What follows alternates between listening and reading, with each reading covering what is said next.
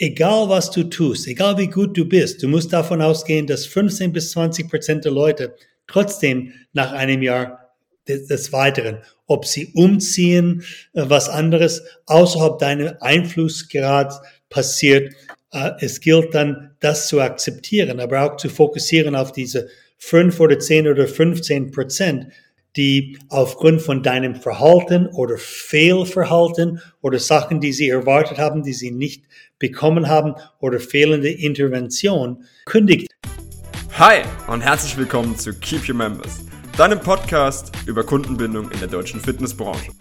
Hier erfährst du in spannenden Interviews, Zwiegesprächen und Fallstudien alles, um deine Mitglieder zu treuen Fans deines Unternehmens zu machen. Keep Your Members wird produziert von Hashtag Fitnessindustrie und präsentiert von deinem Host, Till Pitchell.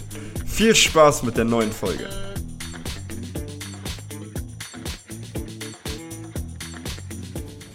Hi und herzlich willkommen zur neuen Folge des Keep Your Members Podcast.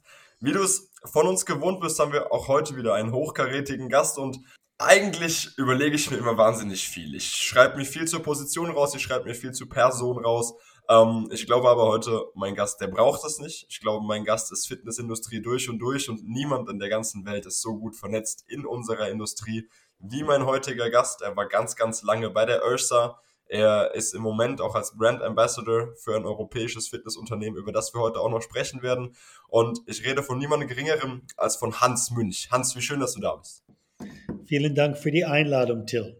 Stell dich doch mal für alle Jüngeren, du hast es im Vorgespräch gerade gesagt, es gibt vielleicht den einen oder anderen Jüngeren in der Branche, der sich traut, deinen Namen nicht zu kennen. Gib uns doch mal ganz kurz, so in 30 Sekunden, Hans Münch für alle. Geboren in Kanada, aufgewachsen in Toronto, habe ich in den USA ein Stipendium für Tennis bekommen, meinen Bachelor dort gemacht. Ich war in sieben Länder auf drei Kontinenten tätig für die Branche, 38 Jahre Erfahrung, MBA in International Business. Für den Weltverband URSA, was du erwähnt hast, war ich äh, in Boston Director of International Development für fünf Jahre, auch acht Jahre nur in Anführungsstrichen für Europa zuständig, habe auch die Erfahrung auf die äh, Industrieseite, war der dritte Mitarbeiter von Life Fitness in Europa, Sales und Marketing Director und habe sowohl für Ausbildungsorganisationen äh, gearbeitet, Softwarefirmen, arbeitete auch in Einzelclubs und Ketten und seit 2016 lebe ich in der Schweiz und habe meine eigene Firma und unterstütze Firmen, die nötig haben zu expandieren und wollen dann schneller zum Ziel kommen oder weniger Fehler machen. Sehr, sehr gut. Also für alle, die das äh, so ähnlich vorhaben, Hans ist der Go-To-Guy, um sich daran zu orientieren, wie man eine Karriere in der Branche hinlegt. Wir haben natürlich, und das ist schon, wir sind jetzt in der achten Folge des Keep Your Members Podcast und es ist eigentlich schon ein Klassiker, dass ich dich frage, Hans, warum haben wir dich in einem Podcast über Kundenbindung sitzen?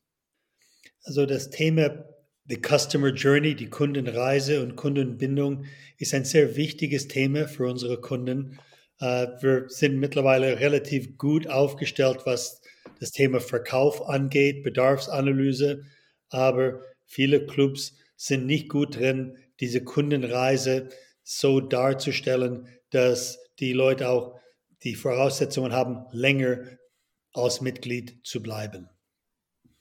Mhm, mhm. Und du kennst die Branche aus allen Winkeln der Welt und deswegen möchten wir dir heute mal über das Thema der globalen Mitgliederbindung sprechen. Welche Märkte machen das wie? Wo gibt es vielleicht Unterschiede und wo ist der deutsche Markt vielleicht sogar voraus? Lass uns mal, damit wir geschmeidig in dieses Thema reinkommen, damit wir ein bisschen eine Überleitung schaffen, erstmal über die wichtigsten globalen Fitnessmärkte sprechen. Ja, wir haben ganz klar den Markt in den USA, der, glaube ich, weit, weit, weit über allen Märkten schwebt. Und dann kommt irgendwann der europäische Markt. Was sind die wichtigsten Fitnessmärkte, die wir aktuell haben? Ja, Wichtigkeit ist auch eine Frage der Definition. Und es ist tatsächlich so, in den 80, 90er Jahren, auch bis vor fünf oder zehn Jahren, hat man auch immer nach den USA für die neuesten Innovationen geschaut. Aber wir haben auch gesehen, Beispiel Les Mills in Neuseeland, aber auch deutsche Erfindungen wie Milan oder eGym, dass man auch woanders mittlerweile schaut, wo die Innovationen herkommen. wenn man von der Thematik Reaktionsquoten spricht. Die USA, die auch sehr unterschiedlich ist. Kalifornien hat eine viel höhere Reaktionsquote als in den Süden von USA, aber die sind im Moment vielleicht bei 15, 16 Prozent. Und die besten Bundesstaaten in Amerika sind bei 20, 22 Prozent der Bevölkerung, die Mitglied in einem Fitnessstudio sind. Nach diesem Metrik sind die voraus, aber nicht weit hinterher sind die Märkte in Skandinavien mit 19 bis 22 Prozent. Und Deutschland liegt laut den neuesten Eckdaten bei etwa 12,5, 13 Prozent. Und da ist zwar Aufholbedarf in, in dem Fall in Deutschland und Deutschland ist besser als die meisten Länder in Europa. Und trotzdem, es gibt Gründe, weshalb eine Zahl höher ist oder niedriger. Und weil du auch die Sachen wissenschaftlich angehst, wenn, man muss immer von Gleichen sprechen. Amerika hat keine Begrenzung 18 bis 65. Du hast auch Jugendliche und Älteren in, in diese Definition und das ist bei deutschen Clubs oft nicht der Fall. So, wenn man gleich mit gleich ver vergleicht und noch dazu das Thema Verein, weil die Sportzentren in Amerika inkludieren Tennis und Squash und Golf und die sind auch quasi ausgesondert in den meisten Fällen in diese Non-Profit-Vereine. Und wenn man die inkludiert, hat Deutschland schon eine ganz andere Reaktionsquote. Das stimmt. Das stimmt. Also der Vereinssport, das ist ja wirklich auch der, der absolute Träger. Ja, dann auch wiederum mit Bezug aufs Ehrenamt, auch sozial hat das ja hier nochmal einen ganz anderen Stellenwert. Ich erinnere mich an eine Vorlesung, die ich gehalten habe im Sportmanagement, wo es darum ging, dass die Disziplin des Sportmanagement erst in den USA aufkam, weil der Sport da schon immer kommerzialisiert war und unsere Betriebswirtschaft aber diesen, diesen ehrenamtlichen, diesen Vereinssport überhaupt nicht auf dem Schirm hatte und dass das ja eigentlich ein viel größerer, aber sehr unprofessioneller Markt war. Und ich glaube, dass wir, dass wir da sehr schnell dann auch mit Thema der Wichtigkeit zusammenkommen, weil man schon so lange so sehr professionell und auch, auch kommerziell arbeitet. Lass uns gerne mal ähm, gerade bei den USA bleiben. Du hast die skandinavischen Studios schon angesprochen, zu denen möchte ich auch noch mal kommen. Ähm, lass uns aber gerne mal kurz bei den USA bleiben. Ja, wie sieht es, ich sage mal, in einem Standard US Gym, in einem klassischen US Fitnessstudio, wie sieht Kundenbindung da aus? Wie muss ich mir das vorstellen? Ich habe leider für dich nicht unbedingt eine sehr rosige Antwort. Einerseits ist es schwer, USA mit Deutschland zu vergleichen, weil in den meisten Fällen in Deutschland hat man immer noch einen mindestens zwölf Monatsvertrag. Und in den USA, auch wie in Großbritannien mit wenigen Ausnahmen, hat man von vornherein einen Monat zu Monat Kündigungsstatus. Und das ist auch bei einigen Ländern in Europa der Fall, dass die Verbraucherschutzorganisationen darauf drängen, dass man auch nicht gebunden wird an, an äh, längere Mitgliedschaften. Das hat zum Beispiel in Dänemark ähm, auch zur Folge bei den Telekommunikationsverträgen, dass man dann nicht mehr automatische Verlängerungen und das wurde auf Fitness übertragen. Und wenn man sagt, wie lange ist man im Schnitt ein Mitglied in einem Studio, es hängt unter anderem auch, wie die Vertragsmodalitäten sind. Natürlich bei einer monatlichen Kündigung gibt es viele, die eine Aufnahmegebühr haben, die in etwa die Höhe von drei Monatsgebühren sind. Und das hindert den Leuten raus und wieder rein, weil es einen Schmerzpunkt gibt. Mhm, das, das stimmt natürlich. Trotzdem, also ich gerade, gerade im urbanen Raum, ja, schauen wir uns New York an, schauen wir uns Chicago an, vielleicht Los Angeles, Boston, ähm, Miami, ist der Markt ja trotzdem sehr, sehr gesättigt. Das ist ja eine sehr hohe Konkurrenz. Was, wie, unabhängig von dieser Schmerzgrenze, ähm, was, wie, wie arbeiten Gyms daran, dass die Kunden trotzdem bleiben? Also ich habe ähm, in der allerersten Folge des Podcasts mal mit dem, mit dem Paul Petz vom FitTech Club gesprochen, ähm, der sehr viel über digitale Transformation gesprochen hat. Ist es dort flächendeckend schon deutlich weiter als bei uns oder ist es auch Anbieter zu Anbieter abhängig? Es hat schon vor etwa 20 Jahren begonnen, dass die amerikanischen Studios wenig Personal, sprich Angestellte auf der Trainingsflächen hatten. und viel mehr zu Personal Trainer übergegangen sind. Die Personal Trainers sind weitgehend nicht angestellt, die sind selbstständig tätig. Und das erschwert eine systematische Betreuung im Sinne von Kundenreise und langfristige Kundenbindung, weil die Personal Trainer, die wechseln oft. Alle zwei bis sechs Monate, zwölf Monate hast du nicht die Kontinuität. Und wenn du dieses Modell, Beispiel in Amerika, aber es macht auch Schule in anderen Ländern wie in Großbritannien, hast du nicht die Daten unbedingt über die verschiedenen Touchpoints, die hat der selbstständige Personal Trainer. Und es ist nicht unbedingt nachahmungswürdig. Wir, wir sprechen viel von künstlicher Intelligenz und Daten, aber wenn wir nur wissen, wie oft die Leute kommen, aber nichts anderes zu ihrer Trainingserfahrung oder Trainingserfolg, weil das liegt bei einem Selbstständigen, ist das auch ein Minuspunkt, würde ich mal sagen. Drum denke ich, äh, ich denke an John Naster zum Beispiel in Großbritannien, der eine sehr umfangreiche äh, Modell zwecks Kundenreise aufgestellt hat oder der Duncan Green von Momentum in, Großbritannien, beide Leute, die ich gut kenne, die haben das in eine, in eine Systematik gebracht. Und allerdings, wenn ich mal eine positive Sache von Amerika hervorhebe, was ich schon in den 90er Jahren ähm, erlebt habe, ist das Thema Programme. Es geht nicht allein um Mitgliedschaften, sondern Programme.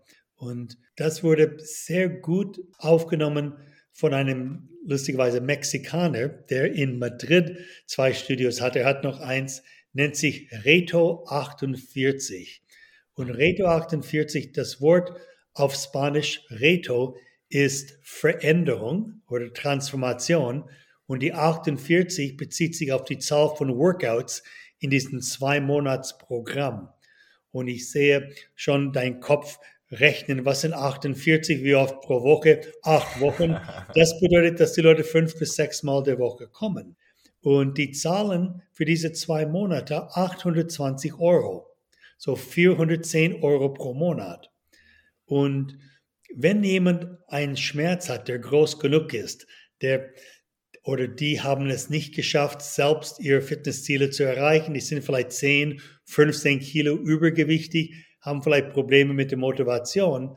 So ein Programm könnte man auch nennen ein garantiert Erfolgsprogramm, mhm. weil sie nicht nur im Kleingruppentraining ähm, das machen, haben auch einen Ernährungsaspekt äh, dabei, ein paar Zusatzmodule.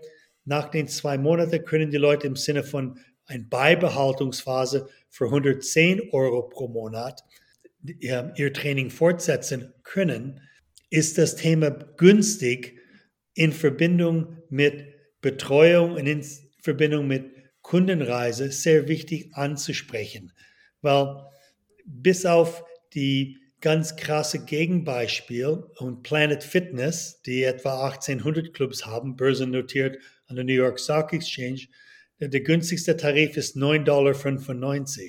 Als ich letzten Monat in San Diego war, habe ich einen Taxifahrer gehabt und er hat gesagt, ja, er ist Mitglied bei Planet Fitness, er zahlt 10 Dollar im Monat, er war seit neun Monaten da, er kündigt aber nicht, weil es nur 10 Dollar ist. Genau. Vielleicht hat er eine Aufnahmegebühr von 30 Dollar gehabt und somit er lässt es laufen. Er hat die Möglichkeit, aber es gibt keine Kommunikation vom Club, hey, wir haben dich seit drei Monaten nicht gesehen, weil für 10 Dollar, was erwartet man? Und die Ironie, die Ironie dabei, Till, ist, ein günstiger, ein Budget Club kann möglicherweise eine höhere oder längere Kundenbindung haben, aber aus dem in Anführungsstrichen falschen Grund, bei dem Preis ist es wie ein Netflix-Subscription, man kündigt das nicht. Aber wenn man 70 Dollar zahlt und nicht geht, nach zwei, drei Monaten überlegt man das.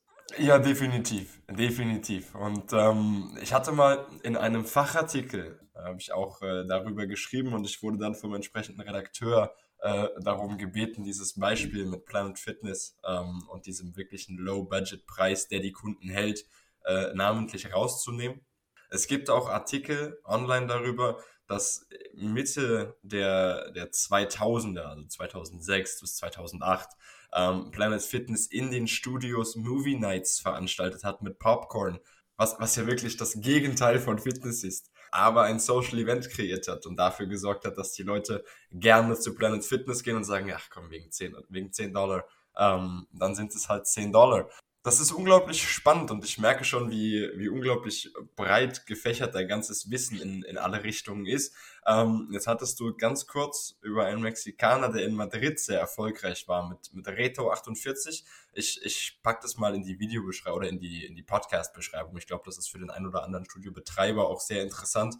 Damit haben wir den ersten Schritt auf den europäischen Markt gemacht. Großbritannien hast du auch schon mal wieder hin und da angesprochen. Ich würde ganz gern mit dir noch einmal Richtung Skandinavien schauen. Ja, weil das war das allererste, was du quasi als leuchtendes europäisches Beispiel genannt hast, ähm, mit einer deutlich besseren Reaktionsquote und ich glaube mit einem recht ähnlichen Ansatz, wie das in Deutschland verfolgt wird.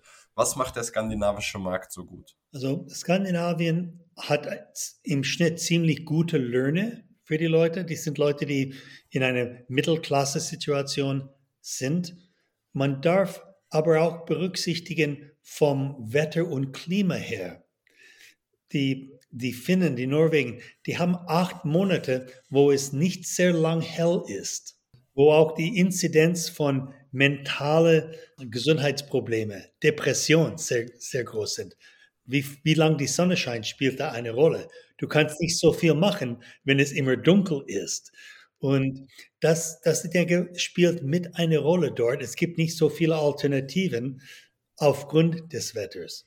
Aber die Kaufkraft spielt eine Rolle. Das ist eine Region, die vier Länder plus Island mit fünf Länder, Grönland vielleicht sechs, wo die Leute tatsächlich viel mehr Fahrrad fahren.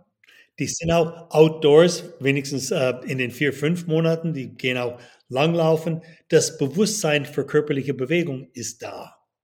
Ich denke, es fängt auch damit an, dass die Leute wissen, wie wichtig es ist, dass man sich bewegt. Sehr viel neue Forschungsinformationen über die Wichtigkeit von äh, vor allem Krafttraining, Thema Sarkopenie äh, im Alter.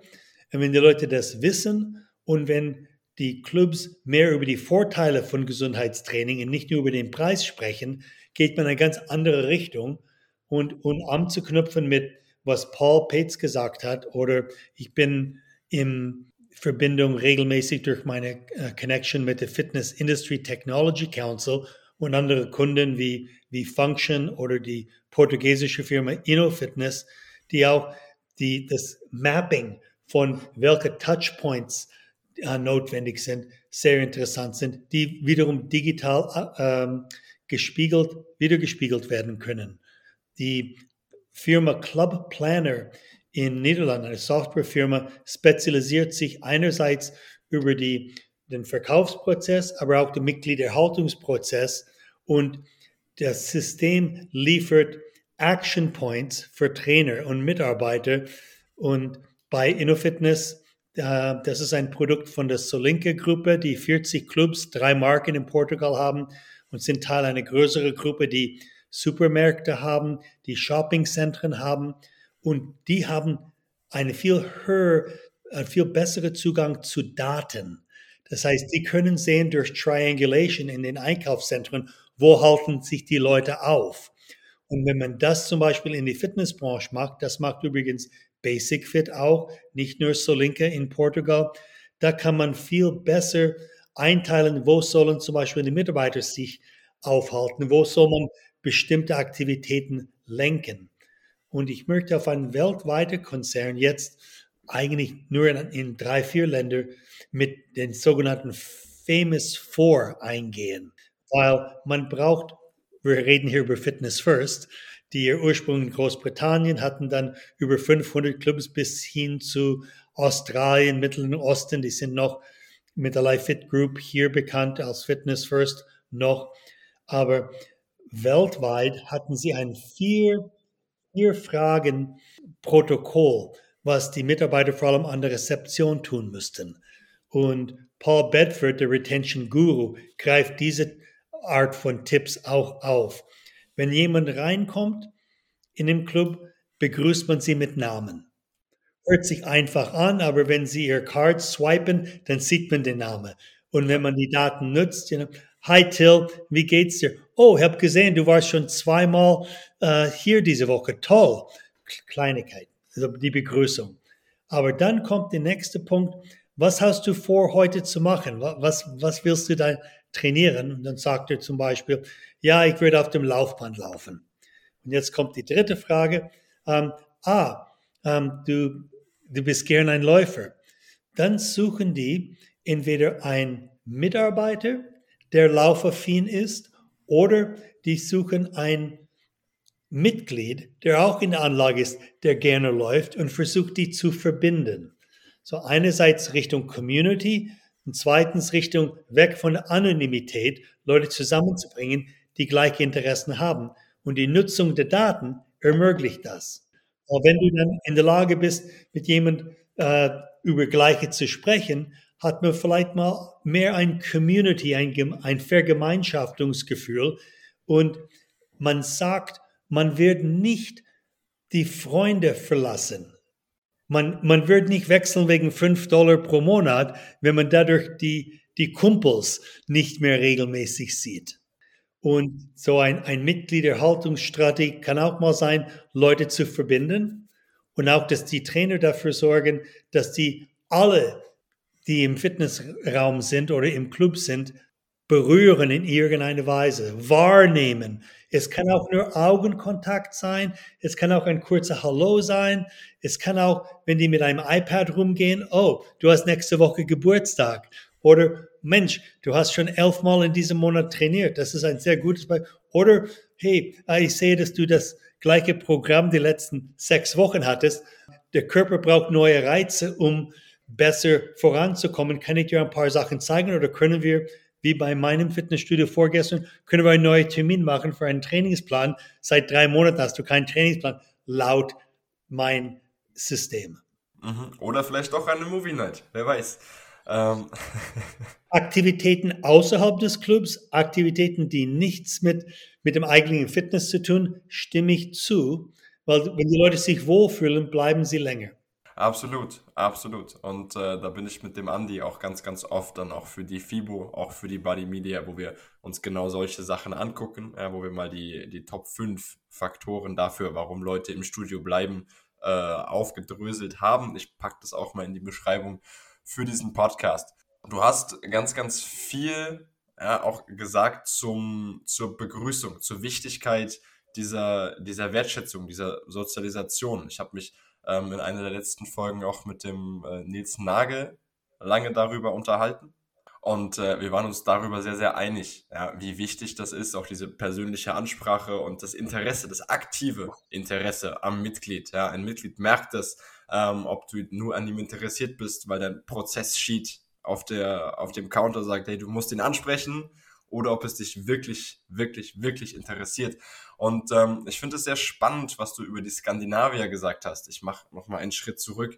Ähm, du sagtest, die Zeit, ähm, in der sie rausgehen können, ist sehr, sehr verkürzt. Ja? Und gleichzeitig ist der Kaufkraftindex sehr, sehr hoch. Ähm, das würde ja bedeuten, und ich habe leider keine Daten dazu, dass ein Fitnessstudio in Hamburg eine bessere Reaktionsquote hat als eins in Freiburg. Und die Eckdaten, von der DSSV, die letzten Monate rausgekommen sind, differenzieren die Reaktionsquote nach Bundesland und nach den Städten. Und das wird tatsächlich wiedergespiegelt.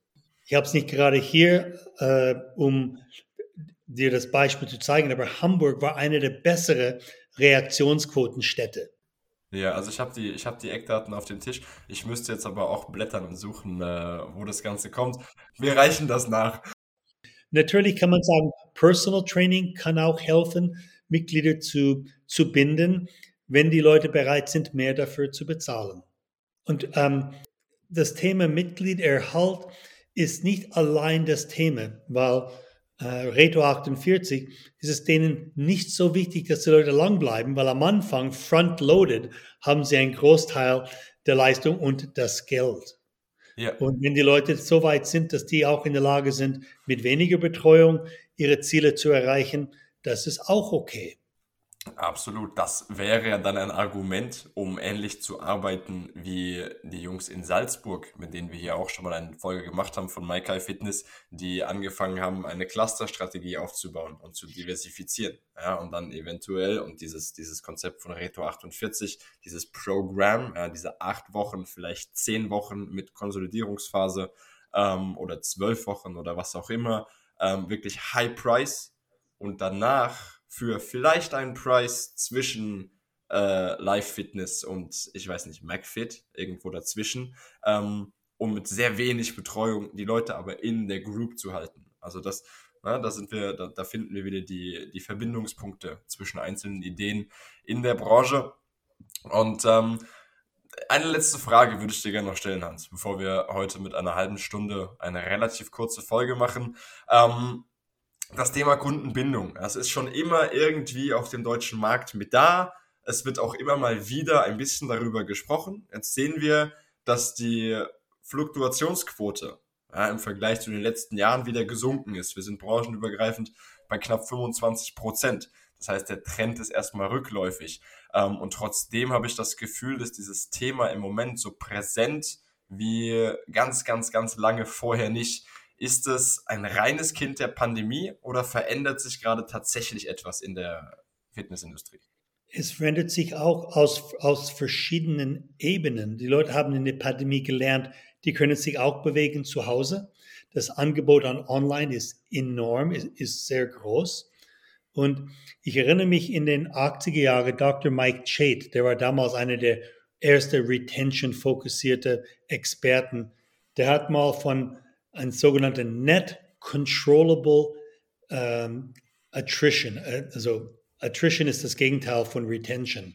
Und er hat gesagt, egal was du tust, egal wie gut du bist, du musst davon ausgehen, dass 15 bis 20 Prozent der Leute trotzdem nach einem Jahr des, des Weiteren, ob sie umziehen, äh, was anderes, außerhalb deines Einflussgrads passiert, ähm, äh, es gilt dann, das zu akzeptieren, aber auch zu fokussieren auf diese 5 oder 10 oder 15 Prozent, ähm, die aufgrund von deinem Verhalten oder Fehlverhalten oder Sachen, die sie erwartet haben, die sie nicht bekommen haben oder fehlende Intervention, da lohnt sich dann, weil das sind sehr profitabel, wenn du den Durchschnitt von 13 oder 14 Monate auf 17 oder 18, der, der Lebenswert einer Kundin, das auf zwei Jahre, das kann sehr, sehr profitabel sein.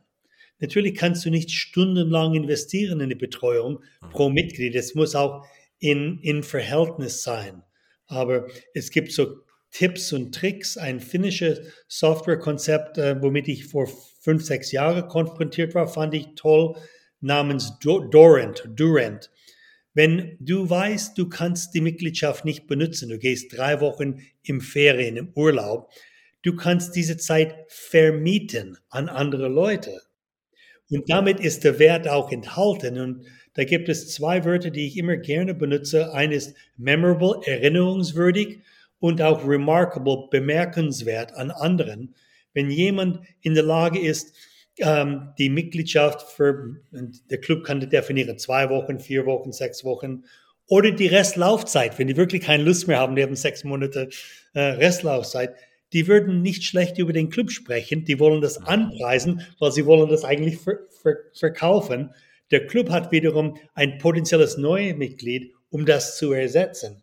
Und diese Technologien und diese neue Software und künstliche Intelligenz machen solche Sachen möglich, dann dürfte es dir egal sein, wenn die Person geht, wenn er seinen Ersatz gleich mitbringt. Das ist perfekt. Substitution. Substitution. Und somit, ähm, wir wollen auch, dass die Leute ein, eine gute Erinnerung haben von dem Club, von dem Training und auch andere Leute das weitererzählen. Und diese Interventionen, die außergewöhnlich sind, wow, das, das, das habe ich gar nicht so erlebt. Und das das bringt es. Das bringt es nicht nur für Mitglieder halt, aber auch für die Akquisition von neuen und die hängen zusammen. Da würde ich dir bedingungslos zustimmen und ich finde, das ist ein fantastisches letztes Wort für diese Folge. Wir werden euch alles, worüber wir gesprochen haben, ja, an, an, Studien, die wir finden, an Programmen, die wir finden, Reto 48, Ähm, zu Paul Bedford werden wir euch ein bisschen was alles in die Verlinkung zu dieser Folge reinpacken. Ihr könnt wahnsinnig viel dazu lesen. Ihr dürft dem Hans und mir auch gerne nochmal schreiben, sei es bei LinkedIn, sei es ähm, dann gerne auch per E-Mail. Hans, darf ich deine E-Mail äh, kundtun? Ja, und ich bin auch ein LinkedIn-Mensch. Ich habe circa 6200 Kontakte dort und ich schaue mehrmals am Tag da. Das ist mein tägliches Werkzeug. Sehr gut. Also, wenn ihr was vom Hans wissen möchtet, schreibt ihm gerne auf LinkedIn. Lasst einen lieben Gruß da. Und ähm, vielen Dank, dass du bis hierhin zugehört hast. Danke auch dir, Hans, dass du mit dabei geblieben bist. Wir freuen uns über jedes Kommentar, über jedes Feedback, über jedes Teilen, über jeden Zuhörer. Und ähm, wie sich das für einen Keep Your Members Podcast gehört, gehören die letzten Worte dem Hans. Danke. Ich denke, dass das Thema Mitgliederhalt in die Philosophie des Clubes eingebettet werden muss, in die Einstellung für jeden Mitarbeiter. Es ist nicht nur die Aufgabe der Rezeptionist an, an der äh, Theke oder nicht nur den Trainer, sondern alle Leute, die in Berührung kommen. Und durch die Digitalisierung wird es auch noch wichtiger sein, Leute digital zu berühren.